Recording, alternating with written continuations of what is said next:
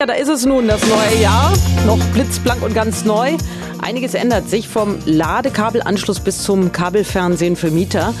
Susanne Meunier von Stiftung Warentest, guten Tag. Das ist eine Neuerung, über die sich wohl jeder freut. Endlich ein Ladekabel für alles, also ein USB-Anschluss wird zum Standard.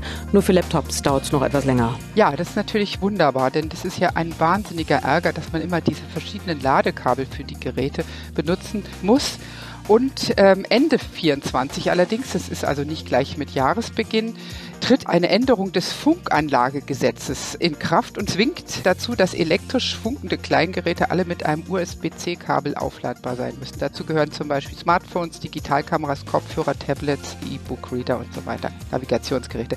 Also das kann doch nur besser werden. Dafür wird die Sammeltüte für Pfandflaschen künftig voller. Welche Getränke sind künftig äh, zusätzlich pfandpflichtig? Ja, das geht einfach darum, dass eben noch mehr in den Kreislauf soll. Das ist ja auch absolut sinnvoll. Und dazu gehören dann so Äh, wie Joghurt oder Kefir.